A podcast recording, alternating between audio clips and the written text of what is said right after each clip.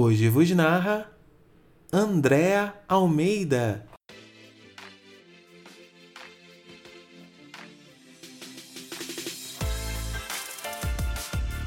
Tic-tac.